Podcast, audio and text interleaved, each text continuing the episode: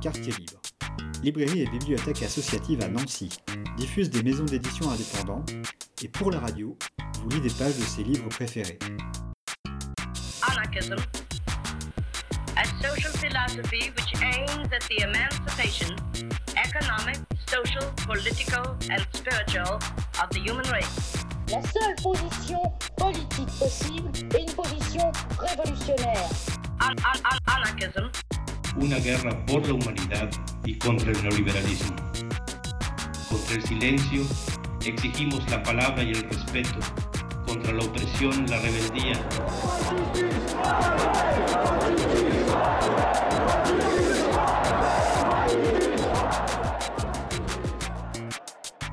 Confiné ou pas, la critique sociale ne connaîtra pas de pause. Au-delà des idées qui traversent ces échanges, CQFD, Z, que vous allez entendre, sont des revues que nous distribuons. Article 11 n'existe malheureusement plus, mais on nous dit que Jeff Clack, la revue, aurait quelques liens de filiation. Il est aussi question d'un site mutu, Rébellion.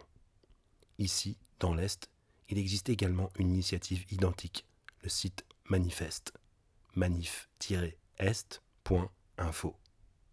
Enfin, il nous semblait intéressant de relire ces passages en écho à l'excellente émission du Chant d'émeute intitulée Lutter par l'édition, dont vous trouverez le lien sur notre audioblog ci-après.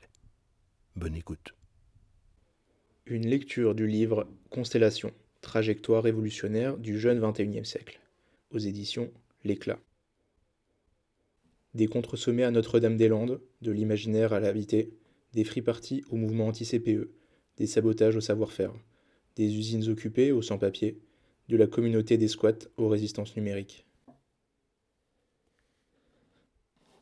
De ce début de siècle, nous avons encore le souvenir. De ces révoltes, de ces insoumissions, nous sommes nombreux à ne rien vouloir oublier.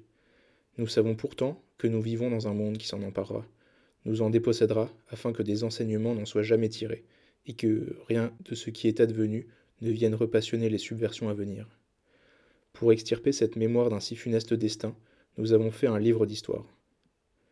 Des histoires d'inadaptés, de rétifs, des histoires de lutte contre ce même ordre des choses qui menace aujourd'hui de les ensevelir sous son implacable actualité.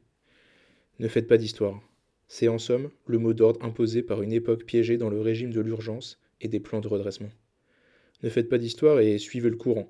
L'économie répondra à vos besoins, les aménageurs assureront votre confort, la police garantira votre sécurité, l'Internet votre liberté, et la transition énergétique votre salut. Les histoires de cet ouvrage viennent mettre du trouble là où devrait régner le contrôle et la transparence. Elles reflètent la recherche d'un certain ancrage dans un présent qui partout se défausse. Ainsi s'ouvrent les constellations du collectif Mauvaise Troupe, qui reprennent à la première personne du pluriel le récit des luttes, désertion, fiction, bataille, occupation, fêtes, qui ont ponctué les treize premières années du nouveau siècle.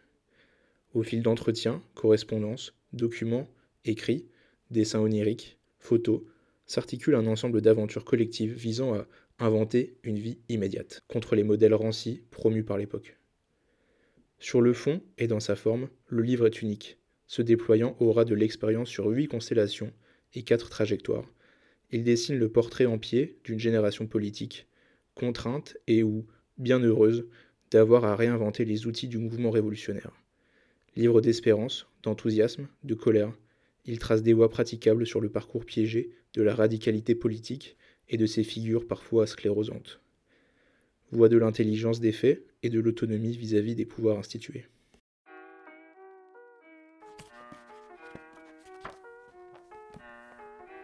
Énonciation et diffusion, publication libre. Le cœur. C'est souvent par l'attaque sans médiation et la destruction sans phrase que nous avons commencé à nous confronter à l'ordre des choses. Mais si nous avons affirmé que la posture critique est souvent un frein à la possibilité d'intervention, il n'en demeure pas moins que les mots et la pensée sont un vecteur important pour se projeter vers le monde.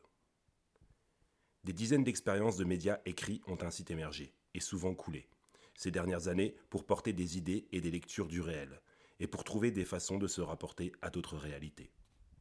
Nous avons rencontré quelques-uns de ceux qui ont tenté ces aventures.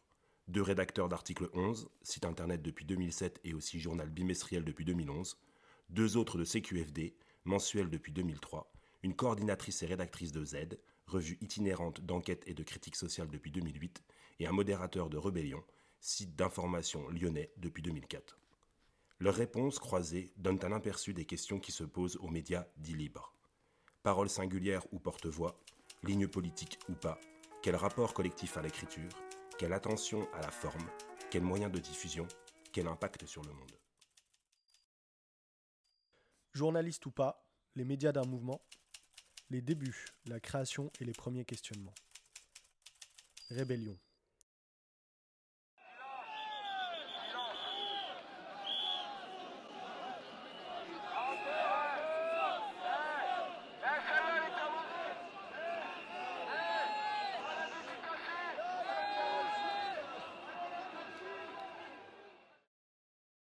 Les années qui ont précédé la création de Rébellion, en 2004-2005, étaient des années très mouvementistes, avec l'altermondialisme, mais aussi la lutte des chômeurs, de sans-papiers ou d'autres qui nécessitent une intervention en temps réel.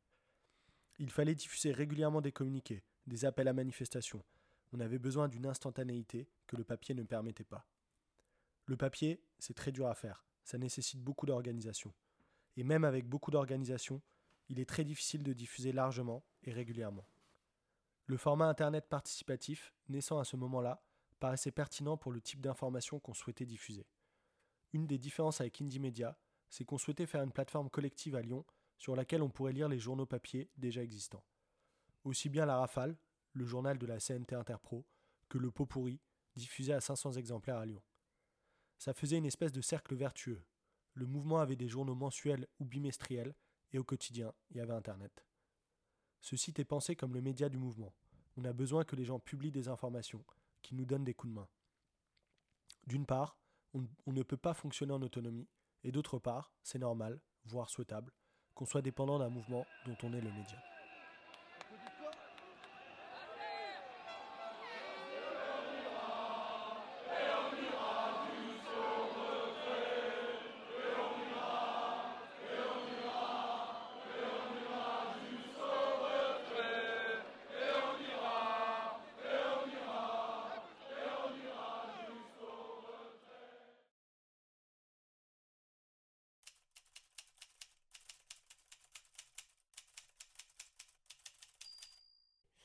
Z. Le premier noyau de Z est issu principalement de personnes sortant d'une formation de journalisme et ayant vécu ensemble le CPE. Plusieurs d'entre nous feront l'expérience du monde du travail en tant que journalistes. Le bilan est vite désastreux et on se dit qu'il nous faut avoir le courage de nos envies. Dans le même temps, on rencontre à Paris des anciens du CU, Comité universitaire de libération, groupe d'inspiration situationniste venant de la Sorbonne, et de Baki Bouzouk, revue issue du CPE et dont l'existence fut brève. L'articulation entre nos différentes expériences n'a pas tout de suite été évidente, mais petit à petit a émergé une forme permettant d'accueillir nos singularités. Plusieurs de ceux qui venaient du journalisme tenaient à l'enquête, au reportage, à l'entretien. Cela supposait de se déplacer et qu'il était hors de question de produire un journal de critique sociale à partir de nos ordinateurs parisiens.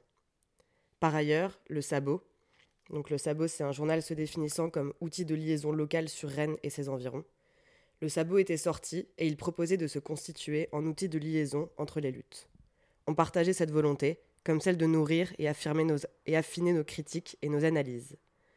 L'un d'entre nous venait d'acheter un camion dans lequel on pouvait tenir à assez nombreux. Gigi, ce camion, est alors devenu notre rédaction mobile. Pour résumer, on pourrait dire que Z est né à la fois de rencontres politiques, d'un brin de folie à vouloir se déplacer à 50 km/h pour rejoindre des lieux d'enquête et du souci de relier des expériences de lutte et d'esquisser des pistes d'organisation désirables. Autre dénominateur commun qui persiste encore aujourd'hui.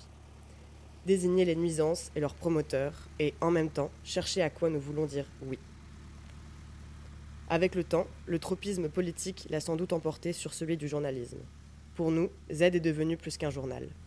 C'est devenu une expérience de vie qui supposait de pouvoir partir un ou deux mois plusieurs fois par an de partager une vie collective intense.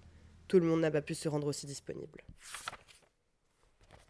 L'engagement politique de la revue s'est affirmé sans éclipser la rigueur venue des sciences sociales ni la curiosité du journalisme, ce qui conduit à se laisser surprendre et à refuser de plaquer une grille dogmatique sur les expériences rencontrées. Par exemple, Comment réagir lorsqu'on arrive devant l'EPM, établissement pénitentiaire pour mineurs, de Lavour, face au fait que les familles de détenus rencontrés ne soient pas du tout révoltées par le système carcéral Plutôt que nier cette réalité, comment l'expliquer?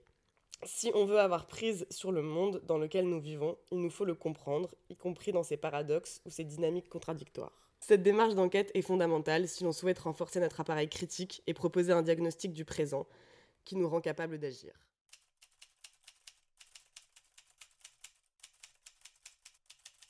Avant CQFD, il y avait le RIR, le bimestriel du réseau d'information aux réfractaires.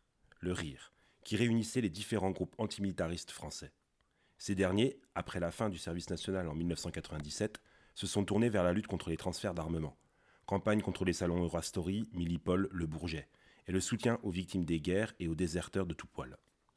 Quand ce mouvement s'est essoufflé, certains membres du RIR, ainsi que des personnes croisées lors, de ces dernières années de lutte, journalistes, éditeurs, universitaires, militants divers et variés, ont ressenti le besoin de faire le journal qu'ils ne trouvaient pas dans l'offre existante à l'époque.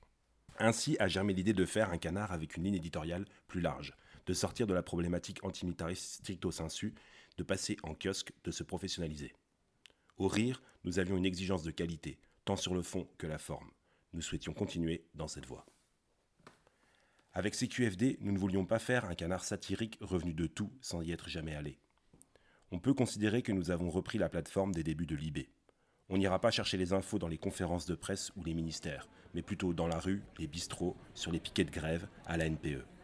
Nous voulions créer notre espace où traiter et partager nos sujets de prédilection, les luttes sociales, celles des sans-papiers, l'opposition aux guerres, le quotidien des chômeurs, la critique du travail, les violences policières, la vie dans les quartiers. Pourquoi CQFD demandait la une de notre numéro 0 en 2003. Parce qu'entre les médias vraiment dépendants et la presse faussement indépendante, il y a une place béante pour une information sans rhumatisme et non prémâchée, récoltée dans et avec nos réseaux militants. Notre idée, c'était de faire le journal qu'on avait envie de lire, un journal sans chef ni patron. Nous voulions un canard affilié à aucune chapelle, appuyé sur aucun groupe de presse, qui nourrisse les luttes, participe à l'agitation ambiante. Ou, à minima, soit un soutien pour tous les galériens de ce meilleur des mondes. Nous avions un vécu à partager, celui des chômeurs, puisque nous étions tous sans emploi à l'époque.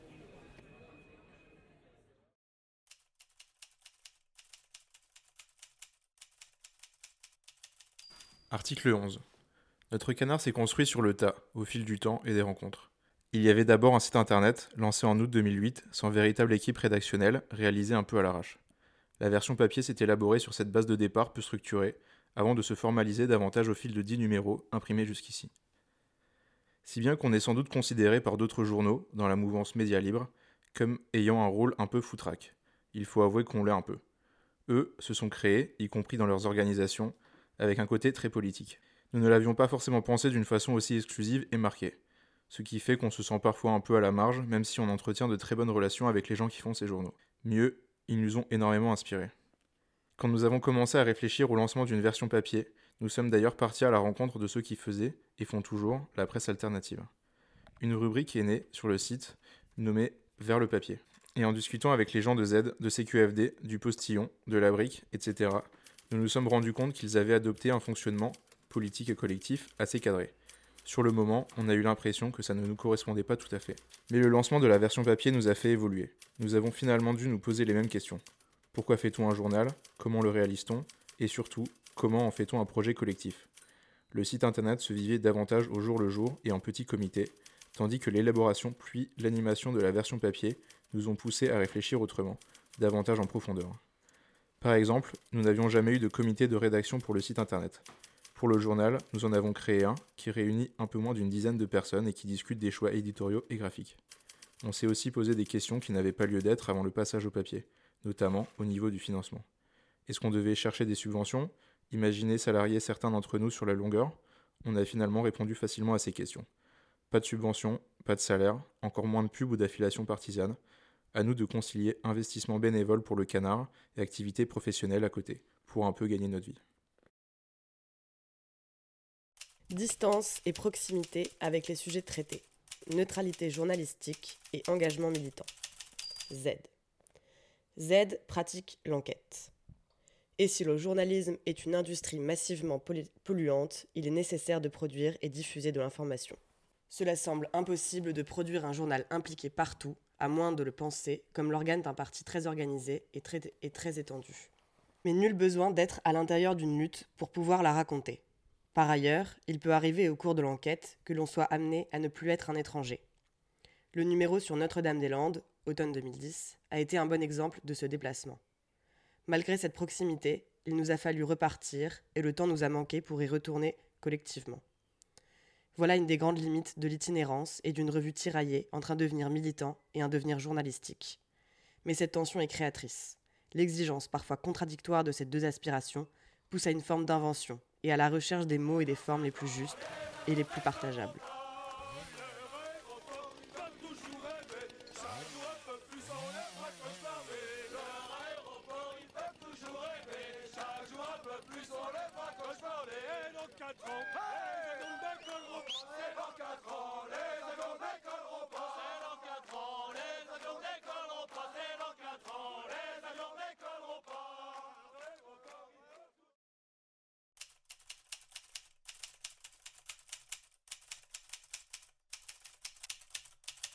Rébellion. CQFD ou article 11, ce sont des médias radicalement autonomes, des mouvements des villes dans lesquelles ils sont produits. Ils n'ont de compte à rendre à personne. Ce n'est pas notre projet, et du coup, nous avons besoin de dispositifs pour que les gens puissent effectivement nous gueuler dessus, nous aider, faire remonter les critiques. Il faut des allers-retours. On veut continuer d'être au milieu de toutes les choses, entre le journalisme et l'anti-journalisme, au croisant de l'open publishing et de trucs plus écrits. On veut que cet outil qui est rébellion serve à l'ensemble de la mouvance, et en même temps, on veut que tout le monde, les mouvements de contestation sociale de rue, à Lyon, puissent le lire et s'en servir. Ça fait que c'est pas toujours simple de mettre en place ce que nécessitent ces deux exigences.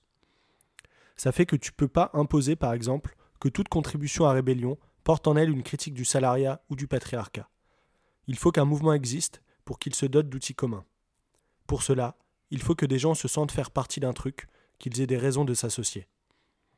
Dans les périodes de mouvement social, ça marche bien, parce que les gens sont effectivement ensemble, même s'ils ont des différences d'analyse politique.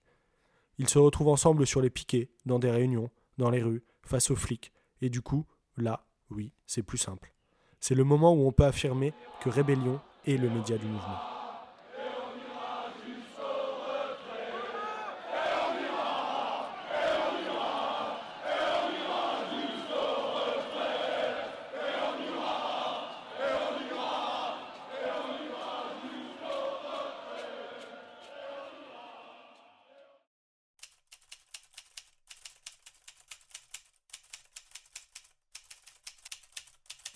Certains papiers sont écrits par les personnes directement impliquées dans les sujets traités.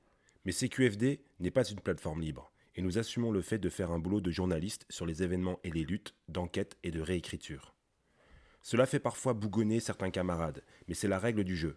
Cela dit, très rares sont les personnes issues des formations au journalisme parmi nous, tout comme sont très rares celles venant ou ayant une activité militante dans une quelconque organisation. Ligne éditoriale et ligne politique. Article 11. C'est marrant, parce qu'on s'est justement défini, au moins en partie, par le refus de toute ligne, qu'elle soit éditoriale ou politique. Ça nous semblait déjà une façon de s'enfermer que de définir un cadre précis. Au moment du lancement de la version papier, nous avions mis en ligne un billet tiré, une ligne éditoriale, peu... pour dire notre refus des cases préfabriquées et du formatage.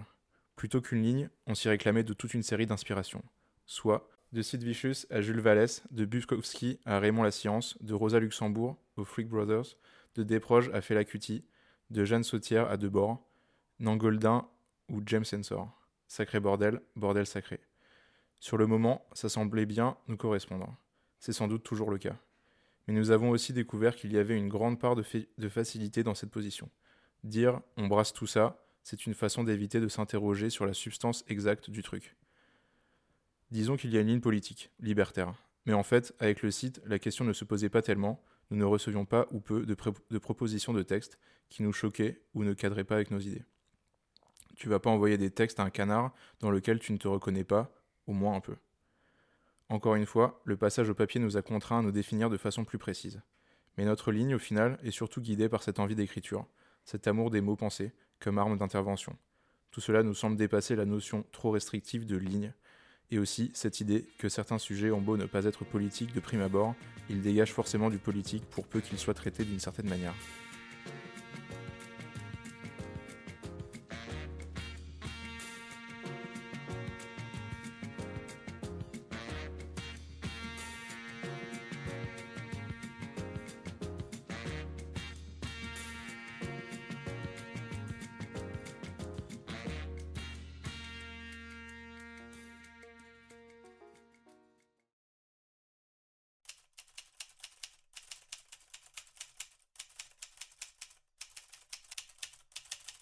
CQFD. On est clairement dans un champ politique, on affirme des points de vue, mais nous n'avons jamais établi de ligne éditoriale claire. À un moment, nous nous étions définis comme l'organe de l'international terroriste, car nous nous nourrissions de tout ce qui peut être grain de sable dans le système, que ce soit les grévistes d'une usine d'engrais chimiques ou les Indiens vivant cachés en Ariège. On est là, on soutient, on informe, on analyse, on enquête, on déconne aussi, mais nous n'avons pas de modèle tout à fait à proposer. CQFD et dans la tradition des journaux d'agitation et de subversion qui courent à travers quelques siècles. Sa particularité est de ne proposer autant qu'il est possible aucune grille de lecture ou d'action, tout en affirmant sans détour être partie prenante d'un camp dans la société. Il ne se veut pas ouvertement l'expression d'un courant critique particulier, ce qui fait que, justement, il l'est. C'est probablement cela qui le met, hélas, dans la catégorie des journaux satiriques dont le propos est de tirer sur tout ce qui bouge et que je considère ressortir plutôt d'une activité de loisir. Le format presse qu'on a choisi entraîne pas mal de contraintes, une certaine brièveté, une dépendance difficile à rompre avec les flux tendus de l'actualité. De plus, la critique sociale sort difficilement d'une très longue époque où elle a été séquestrée par des abstractions et des programmes. Du point de vue de la recherche d'un type indépendant d'expression et de critique sociale, il y a par exemple dans le hip-hop des propos qui vont plus loin que nous, plus sérieusement et plus, et plus librement. Mais qu'est-ce qu'on attend pour foutre ce feu Mais qu'est-ce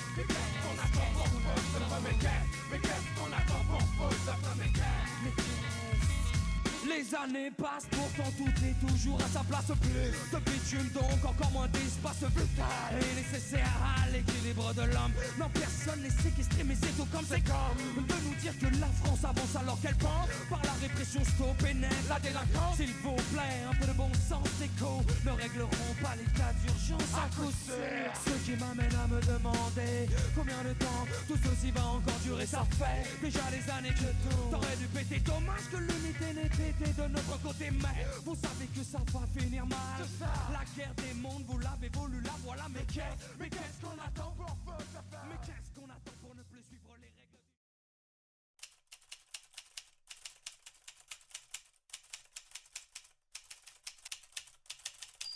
Z.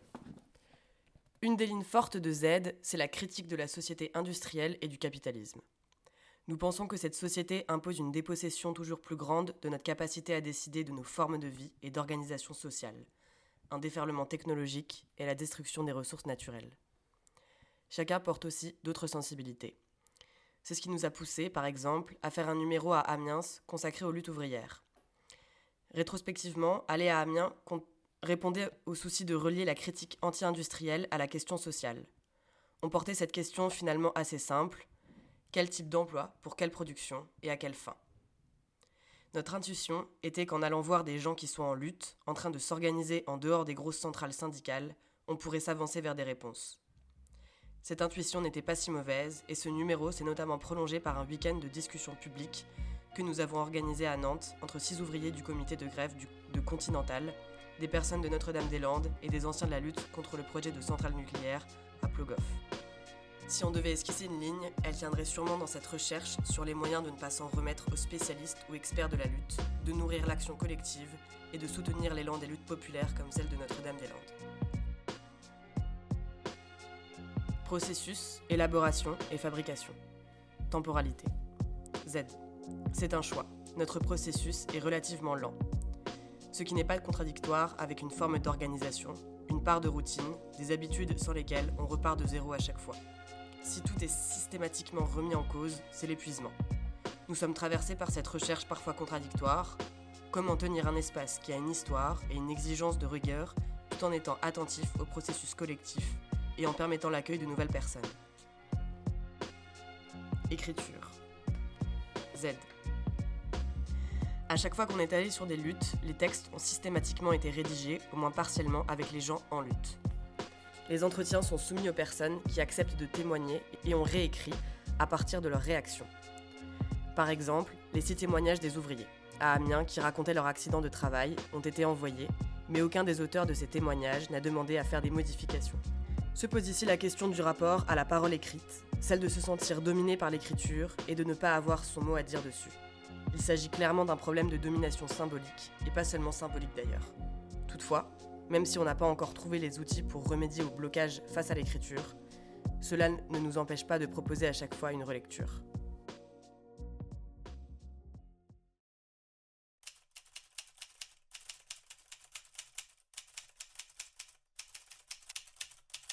Rébellion. Il n'y a pas, en France, de réflexion sur les médias alternatifs. À un moment, pour les sites internet, il y a eu le choix de l'open publishing et tous les autres modèles ont été dénigrés. Indie Media, en France particulièrement, n'a jamais été capable de discuter de ce concept, de le remettre en question. Un autre bon exemple de l'absence de réflexion sur les outils médiatiques, c'est le Jura libertaire. Ceux qui tiennent le site ont justement complètement fait table rase du passé collectif, des tentatives de transparence, qui avaient été élaborées avec des médias alternatifs comme Indie Media. Tu ne peux pas te réapproprier cet outil du tout, tu ne sais pas comment publier une info, tu ne sais pas comment éviter qu'une info y soit publiée. C'est un média communautaire sans communauté, ou alors inaccessible. Et pourtant, dans la fraction du mouvement concerné, c'est un outil super important. Et moi, pour tous les outils que j'utilise, j'ai besoin d'avoir un certain contrôle dessus, ou de savoir qu'il y a une équipe derrière, qui a comme un mandat. La réussite du Jura libertaire dans notre milieu a été le signe du repli d'Indie Media, qui dure depuis quelques années, mais aussi de l'échec de Rébellion à diffuser d'autres manières de faire un média alternatif et participatif. Après, le Jura Libre, il y a seulement des blogs qui se sont créés chez les anards. C'est maintenant la forme dominante et c'est une tendance qui présente peu de réflexion sur son action. Par exemple, à Rébellion, on ne valide pas nous-mêmes nos propres articles. Quelqu'un va toujours passer derrière, estimer si c'est en état d'être publié, puis validé, ou laisser en modération en proposant une amélioration, ou en la faisant. C'est aussi une manière de s'assurer que personne ne part en sucette totale, qu'il y a un minimum de discussion collective sur ce qu'on publie.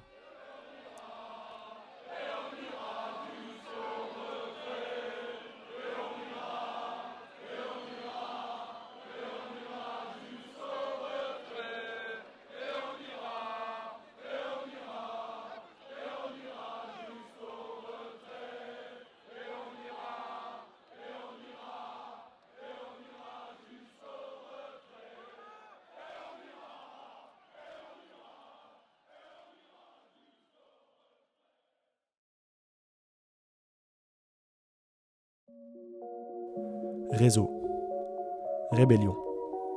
On a mis en place ce qu'on appelle un deuxième cercle autour du collectif d'animation, qui s'occupe de la modération et de la technique, le réseau Rébellion. Le réseau, c'est une liste de mails, une réunion par mois et un canal IRC. IRC, c'est une sorte de chat. Un canal IRC qui regroupe 50 à 60 personnes qui se sentent assez proches de Rébellion pour en lire régulièrement les informations et pour venir aux réunions. C'est un moyen pour nous de partager tous les trucs importants, comme par exemple la version encore très brouillonne d'un manifeste qu'on est en train d'écrire. C'est essayer d'avoir une transparence maximale sur le fonctionnement du site auprès d'autres personnes du mouvement, elles-mêmes dans d'autres collectifs. Quand on a des infos, on les balance à ce réseau. Ça peut être un mail qui va nous arriver, mais dont on ne sait pas trop quoi faire, par exemple d'un proche d'une personne assassinée par la BAC. Et là, c'est la caisse de solidarité qui va aller rencontrer les proches. On s'est même mis en grève l'année dernière après une réunion interne destinée à faire un retour sur rébellion pendant le mouvement des retraites. On avait vraiment bossé ce rendez-vous pendant des semaines. On avait plein de choses à dire et à discuter. Et une seule personne est venue. Les gens nous ont dit, quand on les a interpellés, Bah oui, c'était très bien. J'allais pas venir juste pour dire que c'était très bien. Des gens très proches et qui nous aiment beaucoup nous ont dit Arrêtez de dire que vous êtes l'émanation du mouvement et faites un collectif autonome. Éventuellement, vous trouvez des financements et vous prenez des salariés et vous faites votre truc. Vous rédigerez la moitié des articles et puis voilà. Cette solution n'est pas souhaitable pour nous. Papier versus Internet. Article 11. Quand on a lancé le site, je ne voulais pas entrer dans le jeu des commentaires, dans ce dialogue qui se crée et demande un certain investissement. Je pensais que ça n'apportait rien, que c'était du brassage de vide 2.0, type Facebook. Et je me suis rendu compte que j'avais tort. Quand les gens répondent à ton texte par un long commentaire d'une trentaine de lignes, plus réfléchi et documenté que ton billet, tu finis par t'y mettre. Parce que tu t'aperçois que ça enrichit ton propos. C'est d'ailleurs quelque chose dont on est très content. Je veux dire, cette richesse des échanges sur le site. Ça nous a beaucoup motivés, encouragés. Le journal n'existerait pas s'il n'y avait pas eu cette petite communauté virtuelle. Laquelle n'est malheureusement plus aussi active aujourd'hui, le site a pâti du travail et de l'investissement que nous a demandé la version papier. Il n'est désormais plus aussi animé ou vivant qu'il a pu l'être à une époque. C'est dommage. De façon générale, on ne se retrouve pas tout à fait dans ces discours, devenus très communs, sur le côté forcément décérébrant d'Internet. Parce qu'on a vraiment vécu le contraire, même si cette expérience particulière n'invalide en rien une critique plus globale. Bien sûr, on s'est également rendu compte qu'Internet n'offrait pas une ouverture illimitée, qu'on s'y parle surtout à soi-même ou qu'on ne parle qu'aux gens qui nous ressemblent et aux convaincus. Cette limite évidente, on pensait la dépasser avec la version papier. Il y a cette belle utopie de se dire qu'en kiosque, on peut être acheté par n'importe qui, par des gens qui ne sont pas à notre image, qui n'appartiennent pas à notre milieu. Pour nous, cette possibilité-là, celle de la rencontre, est essentielle. Le papier implique aussi un rapport différent à l'écrit, rien à voir avec le net, qui autorise des formes plus légères, Raphaël Metz, l'un des fondateurs du Tigre, nous a raconté être un jour tombé sur un texte qu'il trouvait absolument génial sur Internet et qu'il avait voulu publier dans le Tigre. Sauf que le texte ne fonctionnait plus une fois maquetté. Parce qu'on ne lit pas de la même manière un texte en ligne qu'un texte imprimé. CQFD. À une lectrice qui nous demandait si nous allions passer au format tablette, nous avons répondu que, tant que l'on ne pourrait pas emballer du poisson dans les liseuses, nous n'adopterions pas le numérique. Blague à part, la diffusion va mal. Les NMPP, nouvelle messagerie de la presse parisienne, l'entreprise qui assure une bonne partie de la distribution et de la diffusion des périodiques en kiosque, se sont transformés en Prestalis et ont modifié les barèmes. Auparavant, les ventes en kiosque payaient l'impression du numéro. Ce n'est plus le cas. Et nous devons ajuster notre diffusion, autrement dit, la diminuer, pour ne pas avoir à payer pour être en kiosque. Depuis janvier 2013, notre passage aux messageries lyonnaises de presse a engendré un certain chaos du fait d'une nouvelle mise en place en grande partie à l'aveugle. Ce qui rend tout ça compliqué, c'est d'être à une échelle nationale. monsieur Lazarev qui me dit bah, mon petit, la 300 jours. Et tu vas les vendre. Le lendemain matin, sans connaître de tournée, sans rien du tout, j'avais tout vendu. Ah Va pleure pas Lève là ton canard ah là là, vous savez, ces gens-là, hein, ils sont impatients. Voilà, le v'là, le v'là. Sensationnel. Les gens du postillon, à Grenoble, par exemple, se démerdent très bien. Ils amènent les journaux eux-mêmes chez les kiosquiers. Les gens se connaissent, le journal est bien diffusé, il part bien. Ils n'ont pas à passer par ce merdier-là. Le niveau national, c'est un travail de fou. C'est vraiment ce qu'il y a de plus usant. La forme. C'est QFD. Ces histoires de forme, pour moi, c'est important. Si on veut sortir d'un milieu, il faut aussi qu'on ait une forme qui soit accessible au plus grand nombre. Et je pense que le fait que dans la rédaction ce soit un peu déconnant, bref, de passer par l'humour, j'ose espérer que ça permette à des gens qui ont moins le nez dans le guidon de ces problématiques d'avoir accès à ces informations. Après, c'est complètement subjectif. Il y a des gens que ça emmerde ce style d'écriture ou le traitement par des dessins de presse. Article 11. Dès les prémices de la version papier, on a eu cette envie de ne pas reprendre les codes militants au niveau de la forme, de s'en détacher. Le travail des amis de Forme Vive se veut une déconstruction de ces codes. Le journal ne parle plus seulement par les textes, mais également par la mise en page et les illustrations. C'est une dimension qui nous semble très importante, une manière de refuser l'uniformité et de considérer qu'un journal doit également tenir un discours non textuel, purement formel, et que ça aussi, c'est politique. Z. On reçoit régulièrement depuis 5 ans la critique selon laquelle on serait une revue luxueuse parce que nous soignons particulièrement la forme, le graphisme et l'écriture. Cette critique est problématique. Cela sous-entend que le beau serait le monopole des élites. Que pour populariser la critique, pour être subversif, il faudrait rejeter la recherche esthétique, la poésie. Il faut évidemment faire attention aux formes symboliques qui peuvent incarner l'esthétique dominante, mais cette attention ne veut pas dire abandonner le souci de faire quelque chose de soigné, sur la forme comme sur le fond. Impact et ambition. Rébellion. En termes de nombre de lecteurs, c'est assez stable depuis quelques années, entre 3500 et 5000 lecteurs quotidiens, y compris les jours où il n'y a pas grand-chose sur le site. C'est pas mal. D'autant qu'avant, une grosse majorité de lecteurs venaient via Google, qui nous a sévèrement rétrogradés lorsqu'on a posé notre serveur aux États-Unis. Pour eux, si tu es hébergé là-bas, alors que tu publies de l'information sur Lyon, c'est que ton contenu est frauduleux, d'où un carton rouge sur ton indexation, l'impossibilité d'apparaître dans Google Actualité, etc. Maintenant, on tourne autour des mêmes stats, mais avec quasiment que des gens qui viennent directement sur Rébellion. On a des retours sur le fait que des gens absolument pas militants, mais qui ont une sensibilité un peu de gauche, un peu critique, nous lisent. On sait qu'on a une audience qui est relativement similaire à celle des autres médias locaux, hors le progrès de Lyon. Libé Lyon, c'est un peu moins, rue 89, Lyon, un peu plus. On pense, d'après les outils de mesure, faudrait vérifier, que le nombre de visites de rébellion équivaut à celui des indie médias français réunis, plus celle du Jura libertaire. Les militants ont l'impression qu'Indie Média Nantes ou le Jura libertaire sont extrêmement lus parce qu'on les regarde souvent, mais ce sont des outils relativement internes. CQFD. C'est pénible de ne pas parvenir à s'adresser à plus de monde. On travaille à améliorer la qualité du journal, mais on a toujours plus ou moins le même nombre de lecteurs. Pour être franc, il y a des jours où nous nous demandons notre époque a-t-elle besoin de ce genre de journal? N'est-on pas à côté de la plaque? La stagnation des chiffres de vente laisse penser que oui. Certains pensent à CQFD que l'on devrait sortir un peu plus du carcan de la presse strictement politique et explorer des territoires et des modes de prise de parole qui nous rapprocheraient de la rue, qui nous rendraient plus populaires, moins prévisibles, plus faciles d'accès, plus subversifs. Z. Qui sont nos lecteurs? La liste des abonnements peut nous informer.